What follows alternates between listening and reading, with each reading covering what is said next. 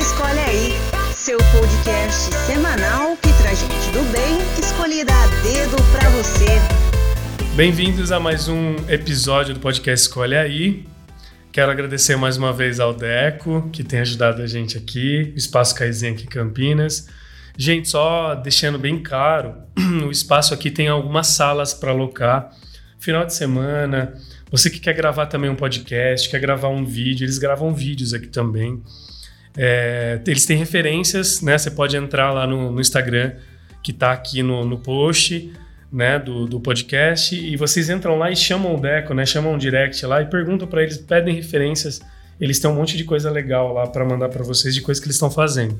Então é um espaço que você pode alocar, alocar para trabalho, pra, tem muito consultório de psicologia aqui também, tem a Giovana que é nutricionista, então é um espaço muito grande e tem salas para o pessoal alocar à vontade. Então, como eles estão apoiando a gente nesse, nessa segunda temporada do podcast com o local, dando todo o suporte, quero agradecer mais uma vez ao Deco, a Gia, a todo mundo aqui que tem ajudado, Alexandre, com o Magai, e, e, convidar vocês a conhecerem o espaço e seguir eles no Instagram, tá bom? É, nesse episódio a gente tem uma pessoa muito especial para mim. Ela é a minha, eu sempre falo a minha Xiang, né? Xiang para quem fez o, o, o TL, né, no, no, Nova Conexão, outros cursos, né, que tem o, o Leader Training, sabe o que eu estou falando.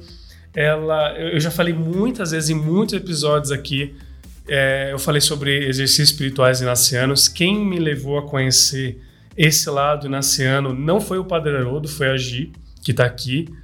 É, o Padre Haroldo, ele tinha a espiritualidade, ele era meu diretor espiritual, aproveitei muito dessa fonte, mas eu não conhecia os exercícios espirituais, ele nunca tinha falado disso para mim. E a Gi que fazia, ela me levou a conhecer, e em 2015, mais ou menos, foi quando eu comecei a fazer os cursos, 2014, na verdade, e, e foi uma fase muito interessante. Eu tinha acabado de, de, de perder minha mãe, foi um processo até espiritual de cura para mim muito forte.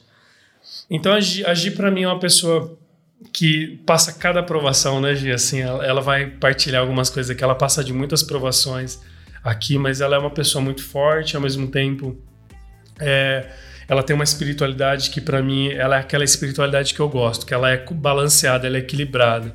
Nem tanto pro, pro radicalismo é, religioso, mas também não é uma coisa fria, né? Não é uma coisa onde se fala só de espiritualidade e não trata da religião. Então a Gia ela tem esse equilíbrio que eu gosto. Vejo nela uma pessoa que que tem uma luta social também que eu acho que falta nisso muito nos cristãos. É, não é uma cobrança, não estou fazendo também julgamentos, mas eu acho que a, essa luta social é uma coisa que Cristo nos ensinou, né? A todo tempo, pela justiça, enfim. E eu percebo que muitas pessoas que são cristãs, católicas, etc., vivem uma, uma vida um pouco morna, assim. E a Gi não, a ela, ela, ela busca conhecer, estudar, participar, então ela, ela tem, então ela me motiva. Ela, talvez ela não saiba disso, né?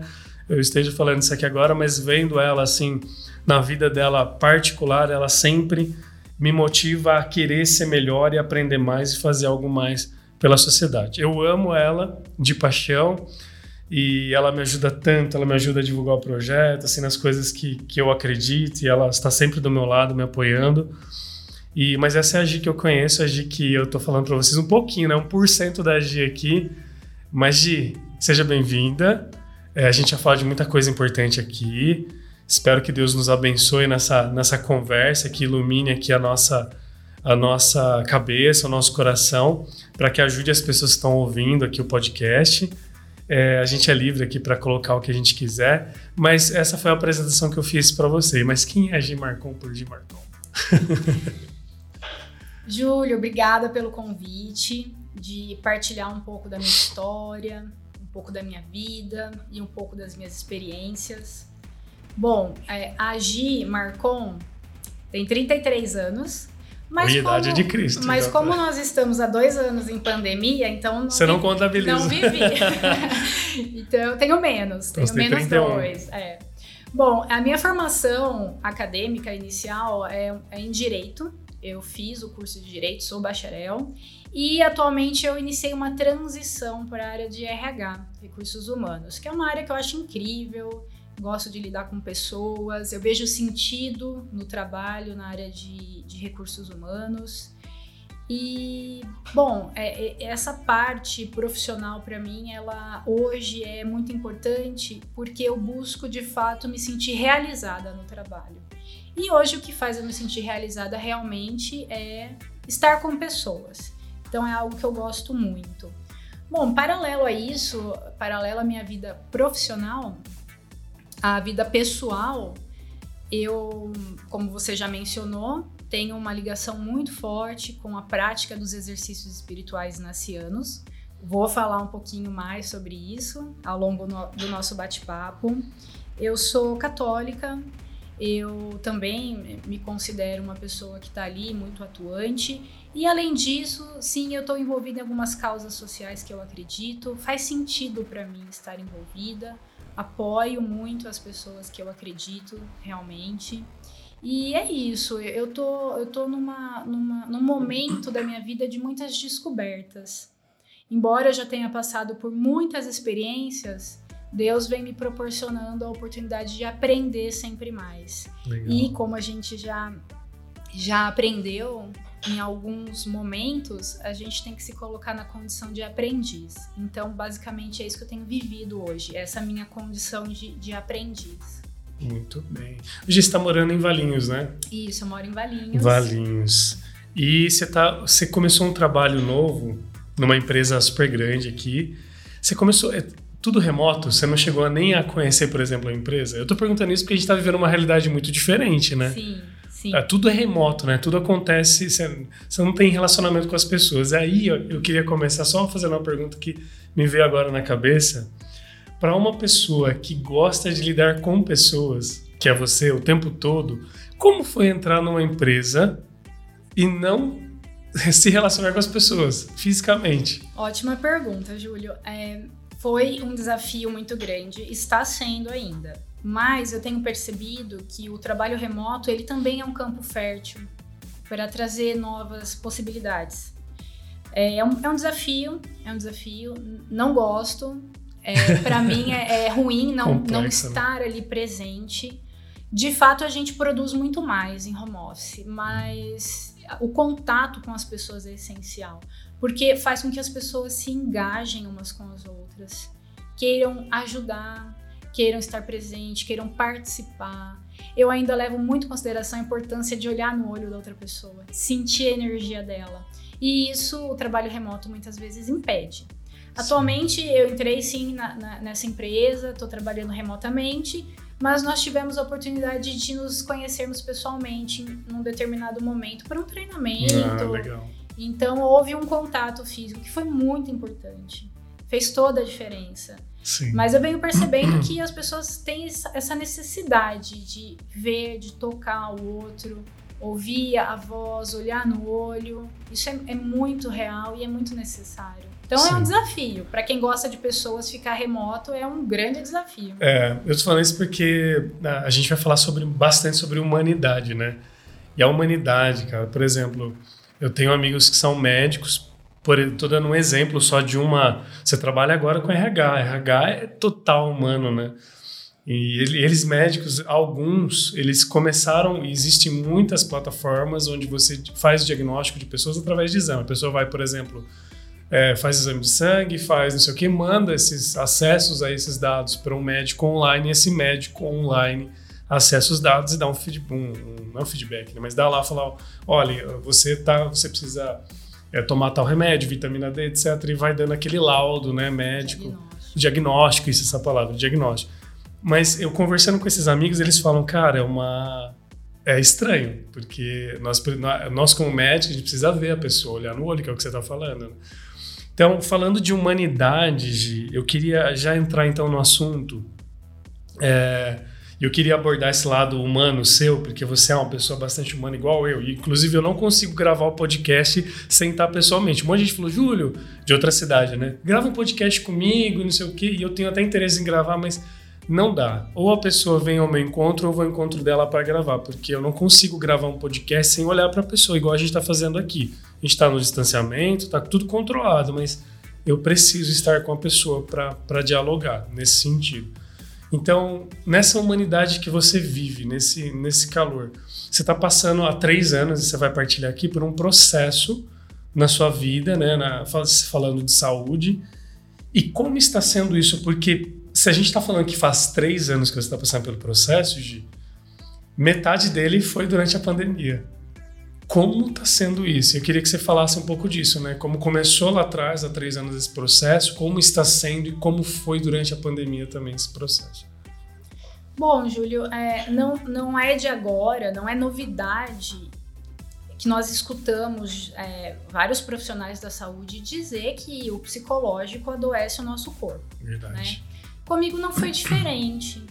Então, eu vou começar do fim para explicar tá mais ou menos o meu processo. Beleza. É, em especial para mulheres, mas levando em consideração que muitos homens é, têm esposa, filhas, irmãs, irmãs amigas, conhecidas, mas em especial para as mulheres. O meu processo hoje de saúde ele está muito ligado ao meu útero. Eu venho enfrentando já há três anos um, um problema no útero, são miomas. Eu estou em tratamento, é, está tudo controlado, mas é, esse problema de saúde ele vem causando em mim é, certos desconfortos e até hoje é, ainda é necessário dar continuidade nesse tratamento. Mas o que tem sido o ponto alto de todo esse processo que eu venho vivendo. Os frutos, que são o aprendizado, e em especial a potência do trabalho espiritual e terapêutico na minha cura. O, o trabalho que, que eu venho fazendo comigo mesma para minha cura, ele está muito ligado ao processo terapêutico e também ao processo espiritual. E eu vou explicar como. Bom, quando eu identifiquei esse problema, eu iniciei um tratamento médico e continuo recebendo tratamento de profissionais médicos. Mas também eu comecei a perceber alguns movimentos internos que estão ligados à minha espiritualidade. Um deles, em especial, onde é, os exercícios espirituais me possibilitam muito, é uhum. é me conhecer melhor e entender aquilo que me faz mal. E o meu corpo vai respondendo. Eu aprendi através dos exercícios espirituais a conversar com o meu corpo. Legal. e ouvir o que ele tem para me dizer. E através do processo terapêutico, a é, discernir melhor sobre as coisas que, que eu venho sentindo uhum. e vivenciando. Mas, em resumo, eu venho percebendo que o que me adoeceu, o que adoeceu o meu útero ao longo desses anos, e é incrível, Júlio, parece simples, mas não é. O que adoeceu o meu útero ao longo desses anos foi viver relações inautênticas. O que é isso? Uou. O que é viver uma relação inautêntica? É muito simples. É quando você está em um lugar e você não pode ser você mesmo. Caramba. Quando todas as vezes que você quer agradar alguém, que você quer mostrar ser algo que você não é, para ir de encontro com aquilo que o outro deseja e não você, você adoece. Caramba, isso você é muito adoece. importante você falar. Isso é muito importante. Porque eu acho que isso é muito comum de acontecer, né? Muito. Nós somos criados desde pequeno a nos comportar, né, nas situações e tal. E as mulheres em especial, todas as vezes que elas são inautênticas, querem agradar, acabam oprimindo aquilo que elas desejam, aquilo que elas querem para agradar a outros, a mulher adoece no útero. O homem eu não sei, mas eu tenho algumas pistas. Mas a mulher em especial adoece no útero. Então, quando eu iniciei esse processo terapêutico e espiritual, eu fui conquistando, eu comecei a trilhar um caminho de autenticidade. Sendo mais segura de mim mesma, mais segura do meu corpo, mais segura daquilo que eu posso oferecer para os outros. E isso são em todos os tipos de relacionamento, Júlio. Amoroso, de amizade, familiar. Caramba. Então, esse processo de se conhecer, de se amar e de ser autêntico, ele é essencial para você viver uma vida mais saudável. Então, é, junto com o meu, o meu tratamento médico, o tratamento psicológico e espiritual tem me levado para esse caminho da autenticidade. Eu tenho me reconhecido como eu sou, me amado e me apropriando cada vez mais desse ser autêntico. Caramba. A gente estava conversando antes ali, de, da gente entrar para gravar. É, você até comentou assim, minha, minha terapia está em dia, né? Que você, é. você antes de você vir para cá, você foi passou pela, pela sua psicóloga.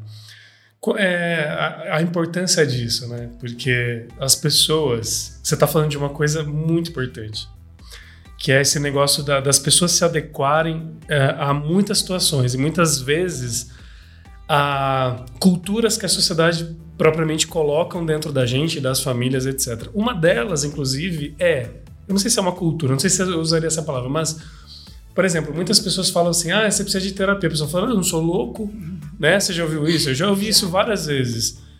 Como se você fazer terapia fosse é, um motivo de você ter um laudo ali falando, cara, você tem problema psicológico. Como se todas as pessoas fossem extremamente sãs, né? mentalmente falando, psicologicamente falando. Mas não é nem esse o caso. A questão é, não tem relação. A relação é, se todo mundo talvez fizesse terapia, elas vivenciariam um pouco do que você está falando, se autoconhecer. E aprender que a gente tem na nossa vida os nossos ônus e bônus, né? De ser quem a gente é. E como isso ajuda você? Você está falando que ajuda, por exemplo, na sua saúde, nesse processo de, de que você está passando aí durante esses três anos. Mas como isso ajuda? Como tem ajudado você? Há quanto tempo, na verdade, de você faz a terapia e como isso tem te ajudado nisso, assim? Bom, eu não sei o que é pior, Júlio. É a pessoa falar que você precisa terapia e você achar ruim, ou a pessoa falar que você precisa rezar mais. Isso eu já ouvi também. Eu também. E, e é, é, muito claro para mim hoje que não tem nada a ver uma coisa com a outra. Né? A, a sua vida espiritual, a sua intimidade com Deus, é, isso vai te proporcionar muitos ganhos, é claro mas não necessariamente você vai passar por um, uma situação que demanda um tratamento psicológico porque você não está rezando. Então é muito interessante essa postura, é, essa mentalidade de misturar essas coisas e querer relacionar, rezar muito ou pouco a você estar bem ou não. Isso é um ponto. É, como, como isso tem, tem me ajudado de fato? Né? É, no que diz respeito à vida espiritual, eu tenho, eu tenho trilhado esse caminho de autoconhecimento, por quê? Os exercícios espirituais, eles me possibilitam ter uma intimidade maior com Deus. Mas não é só uma intimidade maior, é uma liberdade maior. Liberdade de falar com ele assim como eu tô falando com você agora. Liberdade, inclusive, de brigar com ele quando eu não gosto de alguma coisa. Depois ele me faz entender. Mas é, essa liberdade ela faz com que eu olhe para mim também com mais amorosidade. Então, quando eu me relaciono com Deus, com uma intimidade maior e uma liberdade maior, eu passo a olhar para mim com mais amor. Então, eu vou me julgar menos, eu vou cobrar menos de mim. Você vai se acolher mais. Vou me acolher e, em especial, eu vou me perdoar é, carregar o peso da culpa e da falta de perdão muitas vezes prejudica muito a, a nossa evolução como seres humanos. E, e, a espiritualidade ela me ajuda nesse sentido. E em especial quando eu tô ali na minha intimidade com Deus, nossa, ele me traz alguns insights assim geniais. Às vezes é um puxão de orelha, às vezes é uma ajudinha, mas em especial é, ele me traz esclarecimento sobre muitas coisas. E muitas vezes é simplesmente a presença. A gente não troca ideia, eu sinto que, que eu estou na presença dele e eu curto esse momento. Tamo junto, tamo aqui, gosto de estar com você e é o meu momento. Então, é, como, como a espiritualidade me ajuda de fato, né? Só de me amar mais, de me perdoar, de me acolher, isso já causa mu muitos efeitos positivos no meu próprio corpo. Agora, o processo terapêutico. O processo terapêutico, é, de que forma que ele me ajuda? Eu tive a graça e a, a benção de estar hoje com um profissional incrível, que é uma pessoa que eu tenho certeza que foi realmente Deus que colocou ele ali no meu caminho. Por quê? Eu falei psicóloga, mas é psicólogo, Sim, né? É, tá. é um psicólogo. Uhum. Ele, é, ele, ele segue a linha da psicanálise e eu acho incrível. E faz muito sentido para mim é, essa metodologia, esse tipo de linha de pensamento. de que forma a, o processo terapêutico ele tem me ajudado? Eu percebo alguns movimentos internos dentro de mim que muitas vezes ficam confusos. Não consigo ver muitas coisas com clareza. E no processo terapêutico, esse profissional me ajuda a olhar para mim de uma outra forma. Eu vou exemplificar. É, ele fala muito, muito dos lugares em que é possível a gente viver situações em que é, não são legais, que não dizem, é, não, não condizem com os meus valores e é, para mim não tá legal, não tá certo. Quando eu me deparo com uma situação assim, isso vai em mim fortalecer aquilo que eu entendo que é um valor positivo. Então eu vejo algo ruim, algo negativo e fortaleço em mim aquilo que é positivo. É muito curioso porque assim, é... num primeiro momento isso não fazia muito sentido para mim. Hoje faz. Hoje faz. Estou num, num lugar é, que é predominantemente não virtuoso e isso fortalece a minha virtuosidade. Hoje faz sentido não só em lugares, isso, isso pode ser também levado em consideração em relacionamentos. Né? Eu me deparo muitas vezes com uma situação, com um relacionamento em que eu estou e aquilo não, não está me, me fortalecendo na minha virtuosidade. Eu me afasto e a partir daí eu me fortaleço. É muito interessante. É como, vou fazer uma analogia, né, Gê? Como a luz que brilha na escuridão, literalmente. Sim. Você, você só vai perceber a luz porque ela está ali, né, na, na, escuridão. Então você, é, você sabe que mesmo em meio a pessoas, vou dar um exemplo que é muito comum hoje em dia a gente falar, em meio a pessoas tóxicas, você pode estar tá falando, cara, eu não sou, eu não sou assim, eu não, eu não, eu tô percebendo que eu não, não me comporto mais assim, talvez até tenha se comportado, mas hoje não me comporto, eu não penso mais assim. Sim. E isso acaba te fortalecendo, entendendo que caramba, eu acho que algo dentro de mim está mudando e está melhorando, sim, e isso é bom. Sim, é ótimo, gostei da analogia, é isso mesmo. E é, esse fortalecimento da virtuosidade, ele me leva a quê? Automaticamente ele me leva a ser mais resiliente, me adaptar melhor ao meio, às situações e amar muitas vezes, mesmo não gostando. Essa é uma expressão muito usada no, nas minhas, na, nos meus encontros com o terapeuta. Amar mesmo não gostando. Levou um tempo até eu entender isso.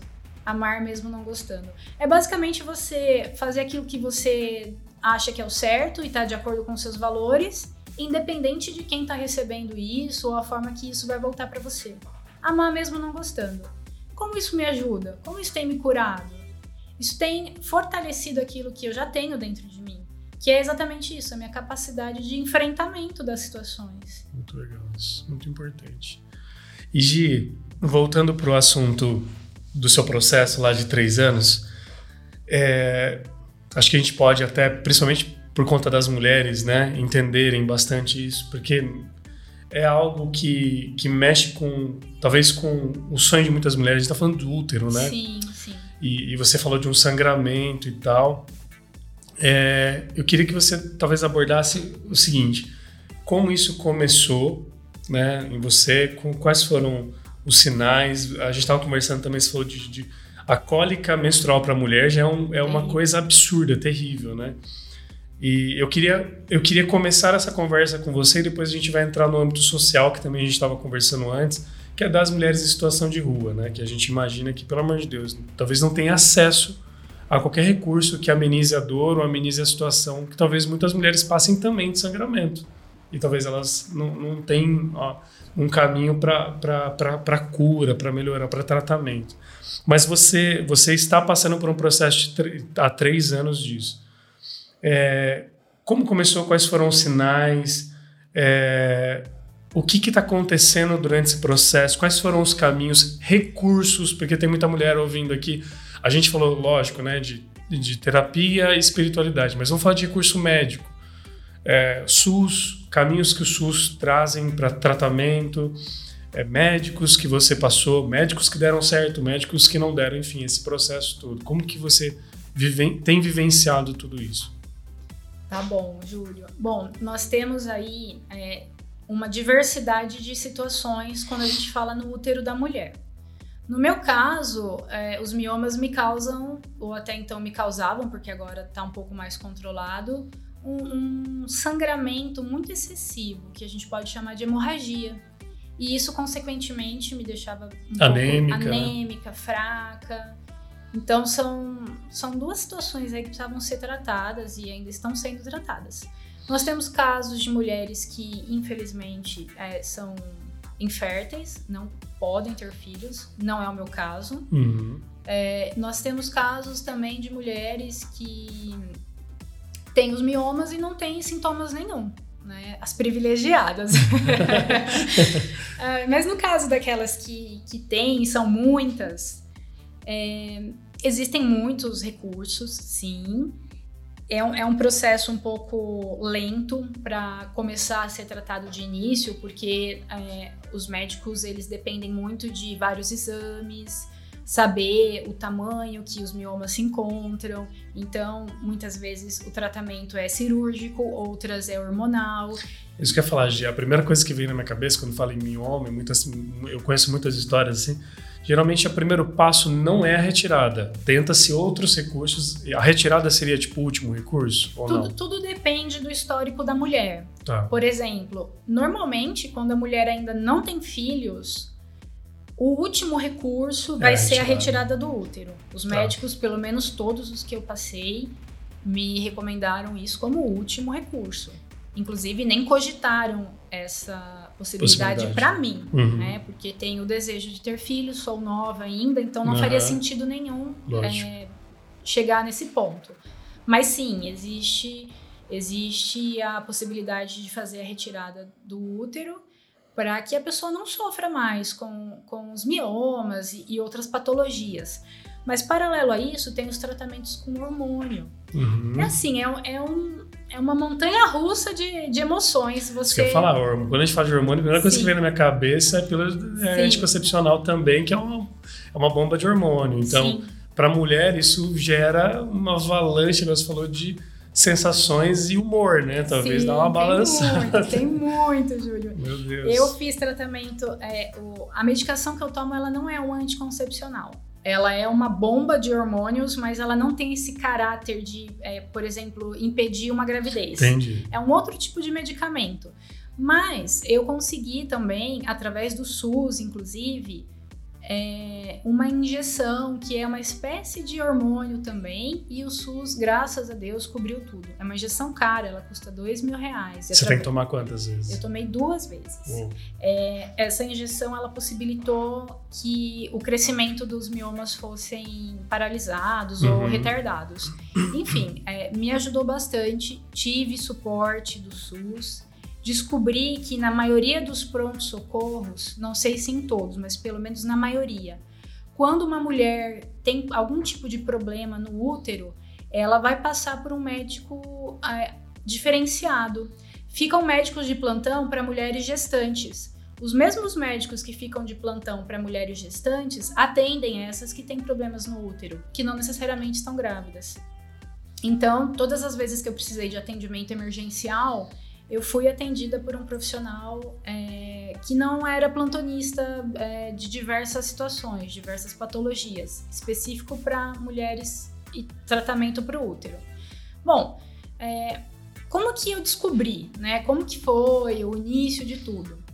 Eu passei é, por muitas situações ao longo da vida, entre elas, acho que a que mais me marcou, a que mais me machucou, foi o falecimento da minha mãe. Com certeza isso trouxe um monte de, de sentimentos. A gente sabe como é, né, Júlio? Você passou uhum. por isso também. Agora, a mulher, quando, quando a mãe falece, é uma coisa muito doida de explicar. Hoje eu tô bem, isso já tá muito tranquilo, já tá muito bem resolvido comigo. Mas você perde uma referência muito grande. É. Sabe? E o ser mulher e ter aquela pessoa ali como referência eu, eu acredito que isso não foi o motivo, mas foi um dos que ajudou a potencializar tudo que veio a acontecer depois. Uhum. Inicialmente eu comecei a sentir muitas cólicas fortes, fortíssimas, que eu nunca tive. E depois começaram os sangramentos. Aí eu iniciei um processo de investigação. Fiz um ultrassom, foram identificados miomas. Comecei os tratamentos com hormônio. E os tratamentos com hormônio demoram. Porque você começa a tomar para ver o resultado dentro de alguns meses. Hum, entendi. E o que aconteceu é que é, depois de um bom tempo fazendo esse tratamento com alguns hormônios e as injeções, é, eu precisei fazer uma cirurgia. Porque eu precisava, naquele momento, parar a minha hemorragia. E foi o que acabou sendo a solução naquele momento. Não foi uma cirurgia tão invasiva, mas é, ela, ela fez a retirada do mioma e é, continuei o tratamento. E depois é, é percebi que é, os sangramentos continuaram, enfim, fiz novos exames e aí foram identificados outros miomas que acabaram crescendo ao longo desse tempo. Hoje está controlado. Né? Hoje está controlado, eu continuo com a medicação, continuo passando com o médico e é, daqui um, alguns meses vou voltar a fazer novos exames para ver a evolução disso. Se aumentou, se diminuiu, se está o mesmo tamanho. Mas assim, é um processo muito louco, porque eu passei por muitos médicos, eu conheço muitas mulheres que passam por isso, cada um dá uma sugestão diferente. E, assim, Cada caso é um caso mesmo. Você né? conhece o seu corpo, né? Você sabe o que dá certo e o que não dá para você. Mas, assim, foi um processo de muito aprendizado. Quando eu identifiquei esse problema lá no início, eu não entendia muita coisa. Hoje eu entendo. E hoje, Júlio, embora pareça uma fala um pouco romancista, ela não é. Eu tenho certeza que eu adoeci exatamente por aquilo que eu falei no início da nossa conversa. Porque eu não fui autêntica na, na, nas minhas relações. E na verdade foi a resposta de tudo isso durante todo esse tempo, né? Sim, sim. Eu, eu não fui autêntica e eu fui aprendendo ao longo do tempo como ser. Hoje eu posso dizer para você o seguinte: eu me acho uma pessoa incrível. Não tem por que não querer ser eu mesma. Porque eu não seria essa pessoa. É claro, é, na terapia a gente acaba vendo e descobrindo muitas coisas sobre nós mesmos que antes nós não enxergávamos. E hoje eu posso dizer assim com muita propriedade. O que, o que me ajuda hoje, o que eu percebo que faz bem para o meu corpo hoje? Ser autêntica, ser eu mesma. E o ser autêntico não é você ser grosseiro, você falar o que você quiser, sem pensar no que o outro vai sentir. Não é isso. Isso não é ser autêntico. Ser autêntico é, é estar de acordo com os seus valores. Não, não trair aquilo que você acredita que é o certo. Isso. Então hoje eu falo com propriedade. É, querer agradar todo mundo ao longo da vida me adoeceu. É isso, Júlio. E hoje eu não preciso mais disso, porque hoje eu percebo a pessoa que eu sou. Consigo me ver como eu sou. Muito importante isso que você falou. Então eu vou entrar em duas questões, que eu acho que é bem da psicologia. Nesse processo de descobrir isso, né? De que muita coisa que você é, acabou meio que pivotando você mesmo, assim, das coisas, tirando a sua essência para poder agradar os outros. Isso faz parte de todo mundo. Todo mundo que tá ouvindo o podcast já passou por isso em algum momento no colégio, na adolescência, não importa, na família, no trabalho, nos grupos de WhatsApp, no trabalho, enfim. Mas você consegue hoje, não precisa, não precisa ir muito a fundo, mas você consegue identificar que momentos da sua vida você teve que se adequar? Foram momentos da religião, momentos sociais, momentos do trabalho? Isso é uma. Eu vou fazer essa pergunta primeiro e você responde, depois eu entro com a segunda pergunta. Tá bom, Júlio. É, eu acredito que assim, nós vivemos muitas fases da vida. Né? Tem a adolescência, tem a vida adulta. Quando você é adolescente, você quer ser adulto. Quando você é adulto, você quer não ter responsabilidades, né?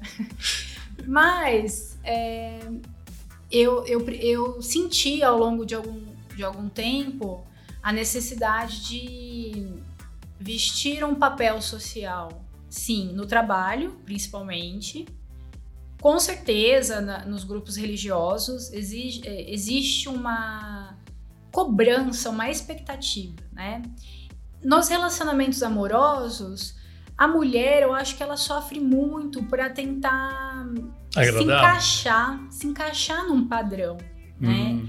E eu sou totalmente fora do padrão, né? Então, eu tive que eu tive que muitas vezes para tentar agradar, para tentar me encaixar no padrão, ser uma coisa que eu não sou.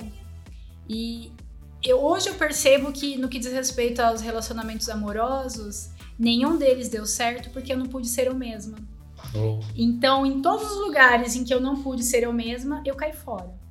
Graças a Deus. Prefiro continuar assim. Sim. E eu percebi, inclusive, que eu prefiro estar sozinha, porque sozinha eu posso ser autêntica. É isso. Mas eu também posso ter alguém e ser autêntica.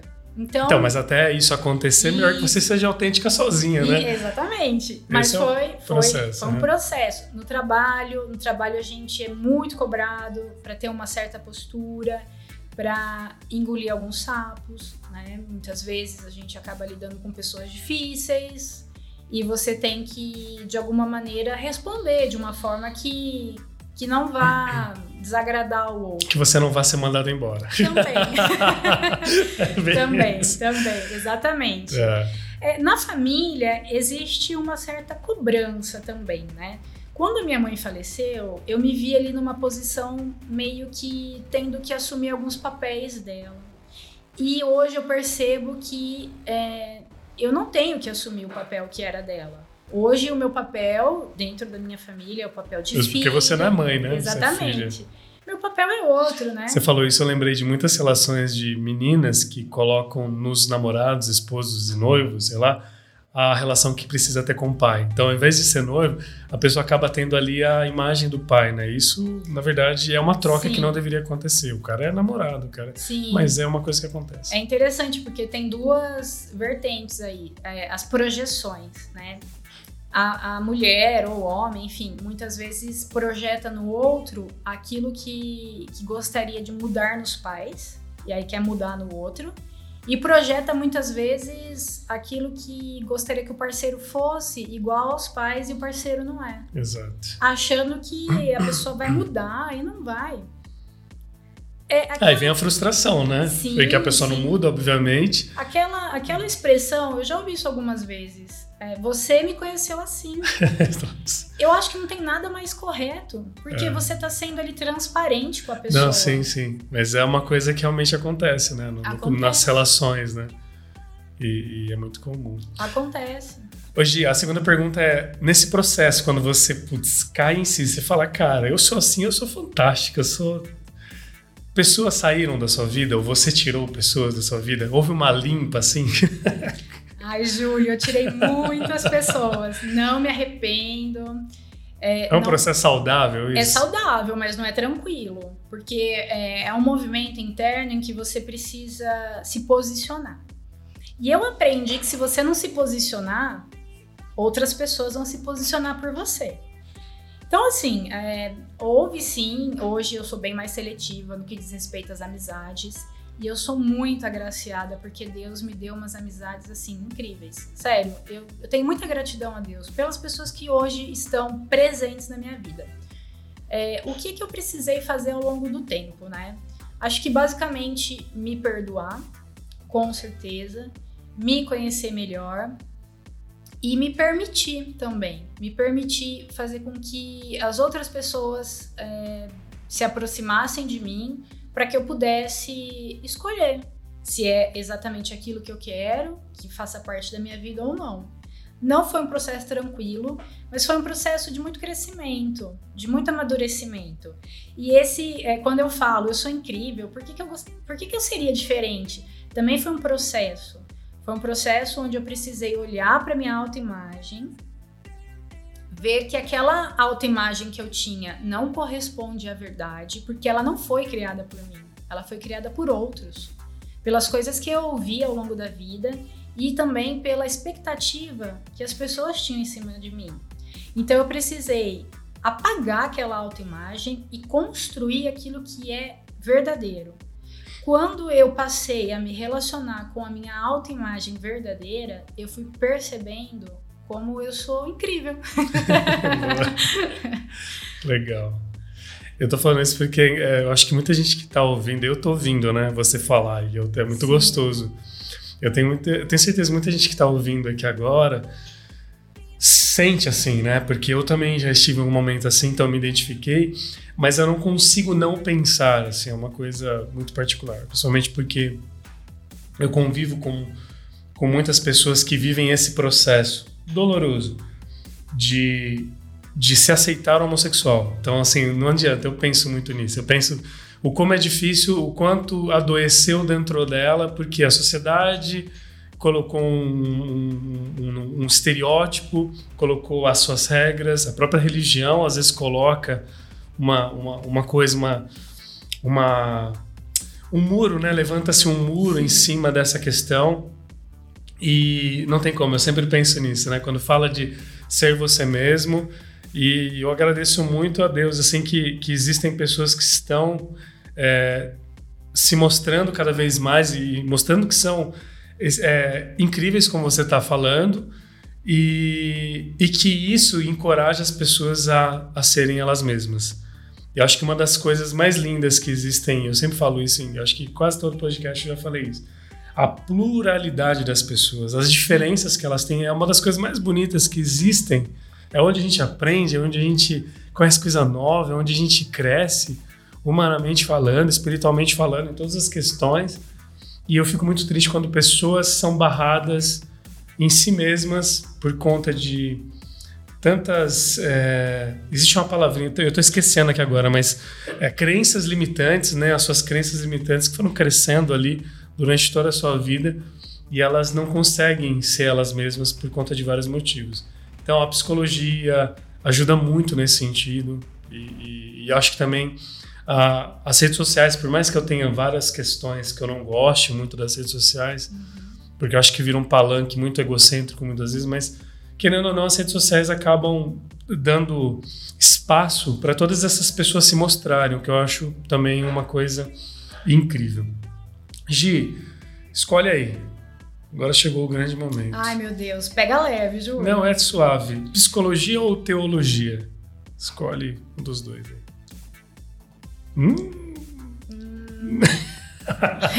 os dois, os dois. Os dois. Então, já que você escolheu os dois, onde você acha. E aí, curiosamente, eu fiz uma enquete no Instagram perguntando o que, que as pessoas queriam que falasse, né? Uhum. De live. E o que ganhou, obviamente, foi a psicologia junto com a religião. É, eu eu votei nesse Eu achei incrível, porque eu, eu, eu juntei ali um grupo de cinco psicólogos, psicólogas, que a gente vai conversar sobre isso. Mas eu queria escutar de você, assim, onde você acha que a teologia e a psicologia se encontram, dá um match e ajuda. Você já falou muita coisa, claro, que durante uhum. essa conversa você já falou trocentas coisas, mas na sua opinião, assim, de uma forma bem didática para quem está ouvindo, onde a psicologia e a teologia se encontram e fala, cara, isso aqui ajuda o ser humano a ser melhor. Tá. É, para mim é muito claro que através do estudo que a psicologia proporciona, é possível olhar para alguns personagens que são estudados dentro da teologia e olhar a psique humana deles. Oh. Então você consegue, por exemplo, entender mais ou menos. Vamos, vamos usar aqui, por exemplo, já que a teologia é o estudo de Deus, é, quando a gente pensa em Deus, nós que somos cristãos, a gente pensa em Jesus Cristo. Então a psicologia ela tem a capacidade de analisar o comportamento humano de Jesus. A gente nunca pode deixar de levar em consideração o lado humano dele. Então, ele agiu de fato humanamente. Quando ele teve amigos, quando ele chorou, quando ele foi traído, quando ele pediu auxílio para Deus, para o pai dele, quando ele foi filho, foi amado pelo pai e a mãe dele. Então, aquilo que Jesus humano é, que nós conhecemos, é fruto de um, um, um certo é, conhecimento que ele obteve ao longo da vida. Ele, ele, seguiu uma linha também de. Ele foi educado, né? De, ele teve sim, uma religião, sim. ele era judeu, ele sim. teve todo um processo humano ali, né? Então, quando a gente vê o Jesus humano, a gente pode se perguntar: é, por que ele agiu assim? O que, que ele recebeu de carga ao longo da vida, de educação ao longo da vida que faz ele agir assim, humanamente falando, né? A, além disso, é claro, acho que a própria psicologia ela pode de alguma forma fazer um estudo sobre as pessoas da época, o, o tratamento, inclusive, que as pessoas é, acabavam recebendo. Um exemplo bem grande disso são as mulheres, mais uma vez, muito fragilizadas naquela época, em que elas eram obrigadas a casar com, com uma pessoa por questões de família, de negócios. Imagina casar sem amar a pessoa que você tá ali. Como é que fica o psicológico de uma pessoa assim? Então, eu acho incrível a, a, a união de, dessas duas temáticas. E, inclusive, eu acho que para a pessoa que gostaria de conhecer um pouco mais da, da sua própria religião, ter esse olhar né, mais é, através da psicologia pode ajudar você a entender muita coisa dentro de você mesmo. É, os exercícios espirituais, eles são, são um método muito humanizado. A gente até, entre nós inacianos, né, brincamos que Santo Inácio, que é o fundador da Companhia de Jesus e a grande inspiração para os exercícios espirituais, foi o primeiro psicanalista da, da história, porque uh, o método dos exercícios é muito humanizado. Exato.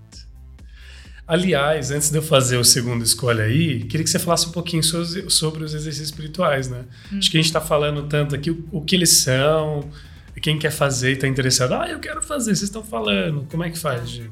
Bom, é, vou resumir a história de Inácio, porque dá para fazer mil podcasts. Ué.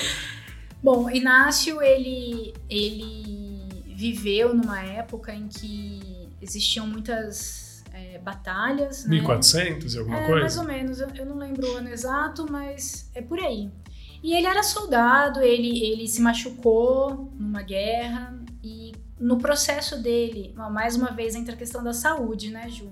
No processo dele de se recuperar da ferida que ele, que ele teve, que foi na perna, ele, ele passou a ler a história de alguns santos e ele foi percebendo alguns movimentos internos que faziam com que ele se sentisse mais realizado e outros não. E aí ele foi é, tentando entender o que eram esses movimentos internos e se deu conta em algum momento de que um deles era a voz de Deus, que o motivava a fazer algumas coisas e o inspirava também.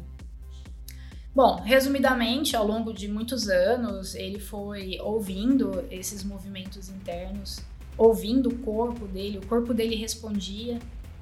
E a partir daí ele escreveu os exercícios espirituais, que é um livro que basicamente é uma metodologia de oração. Essa metodologia ela auxilia a pessoa que está ali rezando a visitar todas as fases da vida de Jesus e também a, a entrar na história bíblica, fazer parte, contemplando, é, interagindo e rezando ao mesmo tempo. Então, a, o método dos exercícios ele te ajuda a se conectar, a, a, a ir percebendo internamente tudo aquilo que te leva para o fim ao qual você foi criado como ser humano, né? Que para a metodologia dos exercícios é amar, reverenciar e servir a Deus. O método dos exercícios é, ele, ele possibilita que a pessoa que está rezando tenha uma intimidade maior com Deus. Legal. Porque o exercício, Júlio, é, eu falo bastante isso para os jovens, é igual você estar tá na academia, né? Se você é, é, comprometido, você vai ficar monstrão, né? Se não, vai ficar franguinho. Tomando né? um zoe espiritual. Né? Isso, é acho que a analogia é a mesma, né? Para a vida espiritual, você quer se fortalecer? tem que estar tá ali, tem que estar tá exercitando. E tem uma outra coisa, Júlio, que eu escutei recentemente e me marcou muito. É, a gente ama aquilo que a gente conhece, né? Nossa, então não, não tem outra, outro caminho para você estar tá conectado com Deus, com Jesus, com o Espírito Santo, com a pessoa da Trindade que você queira se relacionar. Se você não conviver, se você não conhecer. E a gente só consegue conhecer melhor a Deus estando com Ele. Ah, eu não tenho tempo, a minha vida é corrida. Cara, não tem outro jeito. Entendeu? É a questão do relacionamento, né? Esse o relacionamento só acontece porque duas pessoas querem estar juntas uma com a outra. Exatamente. Se não quer, não Exatamente. existe relacionamento, né? O ponto-chave é esse. Mas os exercícios, assim, na minha vida foi realmente um, um, uma transformação incrível. Né? Porque hoje eu me vejo como filha amada porque através dos exercícios eu pude ouvir Deus dizendo que era isso que ele queria da minha vida, que eu me sentisse filha amada. E é isso que eu tô tentando fazer, viver, né, ao longo da minha vida. Que forte, que bonito. Última escolha aí, esse. Vamos ver. Sincretismo ou ecumenismo? Sincretismo, para quem não sabe, é a mistura. Eu estou sendo bem simplista, tá, gente? Mas é a mistura das religiões. O ecumenismo, na verdade, é o respeito com as religiões. Então, sincretismo ou ecumenismo? Ecumenismo, Ju. Eu posso, é, posso estar talvez errada, peço desculpas se de repente alguém não concorda, mas é, o sincretismo, eu acredito que ele acaba muitas vezes é, confundindo um pouco, né? E por que, que eu digo isso? É, a gente falou em autenticidade, né?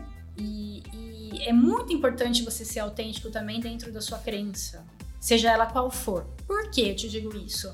É, eu soube por uma, uma terapeuta, que não é, não é a pessoa que me acompanha hoje, mas eu soube que muitos consultórios psicológicos de terapeuta estão cheios de pessoas que não, não se encontram em lugar nenhum. Não se sentem à vontade numa religião, numa crença. Por que isso acontece muitas vezes? Essa terapeuta em especial me disse que é muito necessário entender a religião da mãe quando você tem muita, assim, muita confusão na vida adulta. Porque você é, viveu ali na, na infância uma base que foi inspirado de alguma maneira pelo que a mãe vivia. E aí na vida adulta, se você não entende aquilo que você viveu na infância, você não consegue se encaixar em lugar nenhum na vida adulta. Uou, isso é importante. É muito interessante. E a questão do sincretismo, né? É, ele, ele acaba, é natural, acaba acontecendo. É, a gente vê isso em muitos lugares. É, mas assim, acho que acima de tudo, a gente precisa só respeitar, sabe? Se é o que a pessoa acredita, mesmo a gente sabendo que às vezes não, não faz muito sentido, apenas respeitar. Mas é, ainda, ainda é, tenho esse receio de que possa causar muita confusão. Quem não conhece a fundo aquilo que está realmente vivendo e acreditando. Eu vejo muito isso é, na nossa própria religião, porque afinal de contas, o catolicismo, quer queira ou não, ele tem muita base no judaísmo. Exatamente. Então, de certa forma, será que não ocorreu um sincretismo nosso aí também, uma apropriação? Não sei. É verdade. Mas pode ser que tenha acontecido. É verdade. Mesmo porque é o que você falou, né? Jesus, a gente estava conversando sobre isso, Jesus humano, ele, né? Ele, ele tinha uma religião, ele foi criado no judaísmo. Exatamente. E o cristianismo só aconteceu depois da morte dele, da ressurreição. Então, é, aonde as duas se conectam, né? De alguma forma. Existe o, o começo, acho que a gente poderia até dizer que o, o Antigo Testamento é total judaísmo e o Novo Testamento é total cristianismo. Né? Talvez um pouco assim. Gi, a gente já tá. Passou rápido, velho. O tempo uhum. passa muito rápido. Quando a conversa é boa, então é gostoso. Eu vou falar algumas palavras aqui. Eu tenho oito palavrinhas para você. E aí eu queria. tá suando frio aqui. Eu queria que você. São palavras simples até. Que você falasse. Não precisa fazer bate-bola, tipo, falar uma palavra. Fala o que você sente ou o que você quer falar sobre isso. Então, a primeira, família. Eu sou muito grata a Deus pela família que eu tenho. Não é perfeita, mas eles são pessoas incríveis. Hoje você mora com seu pai? Hoje moramos eu e meu pai. Legal. Sua irmã casou recentemente, né? Ela casou. Que top. Ela legal. casou. Venceu na vida. eu vi a fotinha dela casando, coisa linda. Segunda palavrinha, espiritualidade. Essencial para uma vida saudável. É essencial você é, estar conectado com algo. Não precisa ser uma religião, não precisa ser uma pessoa que você vai admirar, que você vai venerar, mas estar conectado com algo. Em especial, a espiritualidade para mim é tudo aquilo que leva você a ser uma pessoa melhor. Então, se te faz ser uma pessoa melhor, abraça e viva isso com autenticidade. Muito bem. Terapia. Bom, é, a terapia eu vejo que não é para pessoas doidas. que fique claro pela décima não, vez. Não é para pessoas doidas. É, entrar num processo terapêutico exige comprometimento. E eu vou dizer para você, Júlio, o seguinte: é, é, não existe processo terapêutico confortável. Não existe. É desconfortável. Você vai falar com o profissional, o médico, o terapeuta, e você vai ficar desconfortável. Porque a ideia é essa. A ideia é exatamente você sair dessa sua zona de conforto e, e batalhar para ser uma pessoa melhor, para se enfrentar, para se entender. Você vai realmente entrar ali muitas vezes em conflito, vai querer brigar com o psicólogo, vai, vai querer teimar com ele que ele tá errado e não é bem assim. Mas assim, terapia exige compromisso. Muito bem. É, Santo Inácio. Maravilhoso. Bom, Santo Inácio, ele é uma inspiração.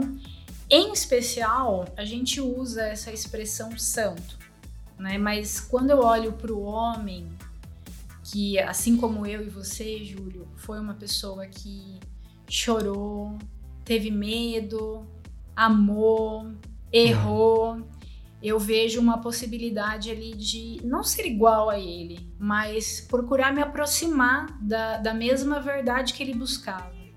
E é estar tá ligado àquilo que, que Deus espera da gente. Fazer o bem e, e agregar valor na vida das pessoas. Então, Santo Inácio é uma inspiração muito grande, mas antes do santo vem o Inácio. E é ele que eu admiro muito. Legal. Padre Haroldo. Bom, o que falar, né? o que falar dessa pessoa que eu considero pacas? É. Bom, Padre Haroldo é, é, é um, ainda é muitas vezes para mim um ponto de interrogação, porque ele foi um homem místico e eu sempre, assim, sempre me questionei sobre algumas atitudes dele, boas e não tão boas, e procurava entender, sabe? procurava entender por que, por que ele falava certas coisas, naquela altura não fazia sentido para mim, mas depois fazia total sentido. Paderodo, para mim, ele é uma inspiração de uma pessoa que é, decidiu, escolheu e se comprometeu a fazer o bem. É isso, ele fez uma escolha e ele viveu autenticamente aquilo que ele escolheu para a vida dele. É isso, eu vou fazer o bem, eu vou acolher e sou uma dessas pessoas que, que foi acolhida por ele. Então, a minha eterna gratidão por ter conhecido, convivido e por até hoje ele me inspirar como um ser humano. Muito bem, vamos subir o nível de Jesus. ok. Eu ouvi recentemente, Júlio, uma, uma ideia sobre a maturidade espiritual de nós seres humanos. E eu fiquei muito curiosa porque a pessoa que, que falou sobre essa temática, ela quis, de alguma forma, nivelar a maturidade espiritual das pessoas. Onde Jesus estaria, sei lá, no top 10. Uhum. e a gente tá aí nesse meio caminho, né? Então, é, essa pessoa usou uma analogia também, né? Onde um, um sábio agredia fisicamente alguém sem motivo nenhum e essa pessoa revidava. A pessoa que revida muitas vezes sem pensar, sem refletir, ela tá num, num nível aí de maturidade não tão elevado, né? E aí esse sábio vai e agride outro. Essa outra pessoa não revida logo de cara. Ela para, ela pensa e ela reflete o porquê aquilo está acontecendo. Mas ela revida. E aí é, essa pessoa começa a fazer essas referências até chegar no, no, vamos dizer assim, no nível de maturidade de Jesus Cristo, né? E aí Jesus também é agredido, mas ele não revida, ele dá outra face. Então eu me vejo hoje, quando eu penso em Jesus, num processo onde eu tô aí caminhando para subir de nível com muita dificuldade. Eu não vou chegar no nível de Jesus, mas eu já tenho ele como assim um, um norte. É eu sei que eu não vou chegar no nível dele, né? Porque pô, ele é Jesus, né? Mas assim, eu tô caminhando para me aproximar do top 10 lá. Tô caminhando para isso, né? E Jesus hoje para mim é um, amigo com quem eu converso, com quem eu partilho muitas coisas, às vezes dou risada. eu tenho um negocinho assim, não sei se todo mundo, sei lá, é muito pessoal de cada um, mas eu acho que cada pessoa deve ter um, um algum tipo de é, gatilho para se conectar, né? Às vezes quando eu tô numa situação muito assim tensa, eu dou uma olhadinha assim pro céu e penso, puta, você tá aí, né? E aí já vem o, o sentimento, a confirmação de que eu não tô sozinha, né? Legal. É isso, Júlio. Jesus é maravilhoso. O livro. Olha, eu gosto muito de um livro, eu, eu não lembro o nome do autor, mas eu lembro o título dele. É porque é indiano, eu não vou nem saber falar, né? Mas o livro é, é As Coisas que Você Enxerga Quando Você Para. É mais ou menos isso. Legal. As coisas que você vê quando você não tá tão acelerado. Sei lá, eu esqueci, mas é isso. Não tem problema. É só jogar no Google. É, o conceito do livro é esse. O que você passa a enxergar quando você desacelera. Caramba. Meu, é muito bom. E assim, são coisas que fazem muito sentido, muito sentido. Uma coisa que é, veio, assim, muito legal no livro foi algo no sentido de que nem todo mundo vai gostar de mim. E tá tudo bem. Parece algo meio óbvio, mas não é. Mas nem todo mundo vai gostar de você e tá tudo bem. É. Então, quando você desacelera, é, parece que o seu olhar muda um pouco, sabe? Uhum. Pra vida, para as pessoas. Mas é isso, vocês procuram no Google aí. Isso aí, gente, se virem. Vocês que lutem. É. Último, última palavra, eu queria que você falasse bastante disso, porque você está vivendo isso. Voluntariado. Júlio, é, o, o, o meu desejo em ajudar a outros surgiu lendo um livro do Padre Léo, Jovens Sarados. Eu o livro, na verdade, não fez sentido nenhum para mim. Eu li e ok.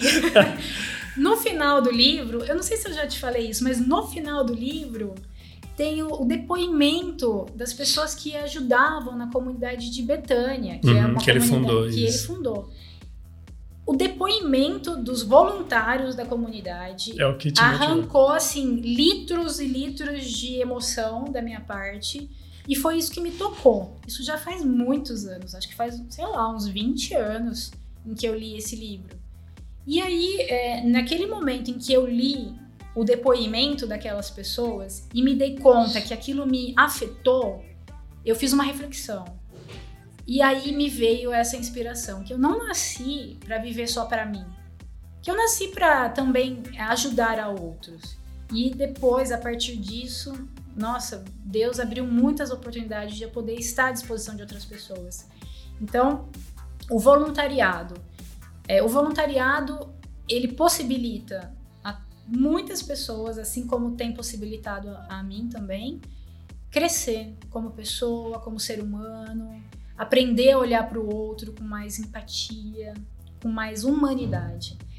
Eu digo mais, Júlio, a vida muitas vezes nos desumaniza. Por uma série de situações e motivos, o voluntariado ele possibilita resgatar um pouco dessa humanidade perdida dentro da gente. Então, o voluntariado ele possibilita a gente se reumanizar.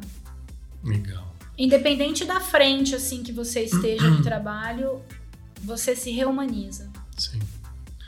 Aliás, muito importante a gente compreender que instituições, ONGs, nesse momento de pandemia, está precisando muito de voluntários, seja como for.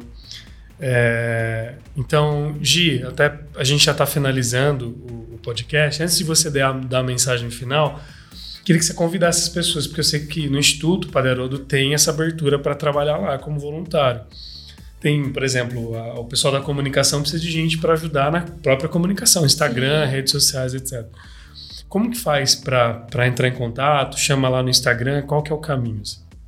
Bom, hoje o Instituto Padre Haroldo tem algumas redes sociais, entre elas o Instagram, o Facebook, eles estão também na- no LinkedIn, tem o site e se de repente alguém sentir o desejo em ajudar, em- em fazer algo ali dentro do Instituto, em agosto nós vamos abrir um novo processo seletivo para voluntários. Bom, eu sou voluntária lá também, né? Então, em agosto vai ter um novo processo seletivo. Caso alguém tenha o desejo em ajudar, acompanhe as redes sociais.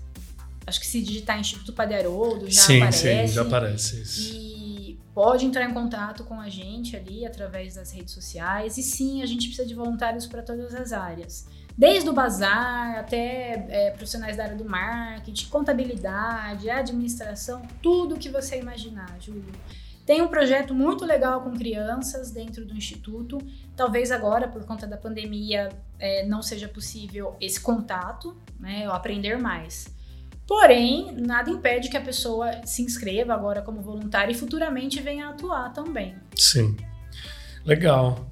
Gi, eu queria te agradecer muito pelo seu tempo, porque uma coisa que eu aprendi com o Ralph Stein, que participou da primeira temporada, um cara tão maravilhoso, ele fala sobre finitude. E quando ele falou de finitude, numa fala dele gravando o podcast, ele me emocionou porque ele falou assim: Júlio, eu escolhi estar aqui conversando com você no meu momento de finitude, porque nós estamos indo embora. é, filosofando sobre a vida, né, quando a gente nasce, nós envelhecemos, então nós estamos indo. É errado, ele não tá, Exato. né? Então, assim, nós estamos indo para nossa para nossa finitude de vida. E, e a gente escolhe, como a importância é escolher como a gente quer viver, com quem a gente quer passar, o que a gente quer fazer, o que a gente quer falar, e, enfim. E quando ele falou isso, ele falou assim, cara, eu estou, eu escolhi viver esse momento de finitude da minha vida com você nesse momento. Então, inconscientemente ou conscientemente, você escolheu viver esse momento de finitude aqui com a gente, comigo e com o pessoal que está ouvindo. Então, queria te agradecer por você disponibilizar esse tempo. É, qual que é o seu Instagram para o pessoal te achar? Eu sei que eu vou colocar aqui no post, mas uhum. se o pessoal quiser conversar com você. Tá bom. É, o meu Instagram é Gimar com CPS. CPS. Ah, é, eu acho que é só eu isso. vou achar aqui, ó. É, pode adicionar lá se alguém precisar de algum. Gimarcon CPS, isso. é isso mesmo. Se alguém em especial conhecer uma mulher, ou se alguma mulher estiver ouvindo, quiser conversar sobre essa questão dos miomas, eu tenho, nossa, uma super vontade de fazer essa troca, então fiquem à vontade. É, gostaria sim que, que é, essa mensagem chegasse em especial às mulheres. Mensagem final para todos, aquela coisa que vem do coração. Tá bom. bom, primeiro, obrigada, né, Ju, pelo convite. Muito legal estar tá aqui, partilhar um pouco da, da minha história, é, poder conversar um pouco com você, né, sobre coisas tão importantes. Minha mensagem: quando você estiver desanimado, estiver um pouco confuso sobre alguma coisa da vida, eu vou falar uma coisa que uma vez me falaram e assim, a princípio machucou, mas depois fez sentido. não é hora de perder a esperança. Então, neste momento, não importa o momento que você estiver vivendo, passando, agora não é hora de perder a esperança. Então, sempre que tiver algum, alguma situação assim, nunca vai ser a hora de perder a esperança. E agora não é a hora de perder a esperança. Então, é, essa frase ela é uma frase de impacto, embora não, não pareça, é só você repetir isso para você mesmo. Não é hora Quase de perder que um mantra, né? É um mantra. Não, não é um mantra. Aí fora isso, Ju, uma mensagem final agora mesmo, é, busque ser autêntico. Porque a autenticidade vai, vai levar você a uma liberdade interior que não tem preço, Nada pode, pode roubar a sua liberdade. Ser autêntico é maravilhoso. Ser autêntico te possibilita muitas coisas. Ser autêntico é uma potência para tudo que você quiser fazer na vida, em todos os campos da sua vida. Uhum. Seja autêntico, seja verdadeiro. Amém. Muito lindo. Gente, a gente chegou até o final do podcast. Quero agradecer a todo mundo que ficou até o final da conversa. Por favor, eu sempre peço isso se você gostou, se você sentiu alguma coisa, uma emoção espiritual, como nós dizemos, espiritual, do exercício espiritual nesse se você sentiu algo que, que quer partilhar, por favor, partilhe com a Gi, chame ela, chame ela no direct, fala, Gi, isso aqui me tocou, fale, porque isso é muito importante para quem veio aqui também conversar. Né? Saber que algo que foi tratado, algo que ela expôs, ela falou da vida dela, ajudou alguém de alguma forma. Então, falem, é, compartilhem as coisas. Uma das coisas mais bonitas da vida para mim é o compartilhamento de sentimento, essas partilhas que a gente faz. Então, obrigado para você que chegou até aqui. É, lembrando, visitem também o Espaço Kaizen, que está aqui no, no, no, na arte né, do podcast. E sigam também, se possível. E se você quiser alugar o espaço, fique à vontade aqui para conversar com o Deco, com a Gi. Gente, muito obrigado do fundo do coração. Daqui a pouco tem outro episódio com mais gente super interessante, gente que eu escolho realmente a dedo para a gente conversar, trazer coisas muito interessantes e positivas para nossa vida. Fiquem com Deus. A gente se encontra até o próximo episódio, se Deus quiser. Tchau!